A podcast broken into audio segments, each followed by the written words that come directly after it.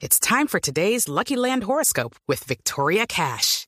Life's gotten mundane, so shake up the daily routine and be adventurous with a trip to Lucky Land. You know what they say. Your chance to win starts with a spin.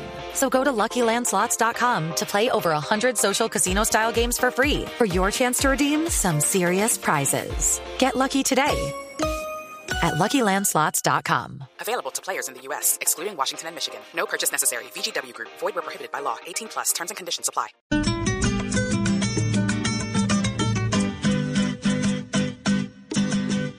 Con embarrada nos quieren gobernar, desde ministro, alcalde y presidente, hasta el pueblo que a sus dirigentes los elige un gesto, no sepan gobernar.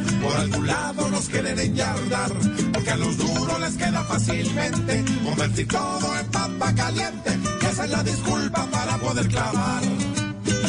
Un perro ladrador, medio arisco, a Francia le dio amor, a mordisco, Claudia con la palabra, parrillero, levantó sin un Viagra, el polvero, Don Otto en cibuela, el comiendo. It's time for today's Lucky Land horoscope with Victoria Cash. Life's gotten mundane, so shake up the daily routine and be adventurous with a trip to Lucky Land. You know what they say. Your chance to win starts with a spin.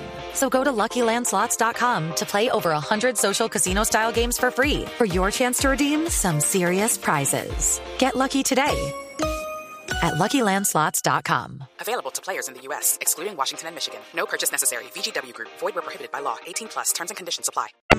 Correntazo es el que está sintiendo el riendazo. Pero tranquilo, que esto cambia. No, no, no, no, sueñe despierto, que no, que no, que no, que no. Porque, señor, con malas intenciones, nos quiere gobernar. Con falsas ilusiones, nos quiere gobernar. Con sus cuentas mamones, nos quiere gobernar. Como arriando huevos, nos quieren gobernar. Por embarrada nos quieren gobernar, desde ministro, alcalde y presidente, hasta el pueblo que a sus dirigentes los elige un gesto no sepan gobernar. Sí, señor,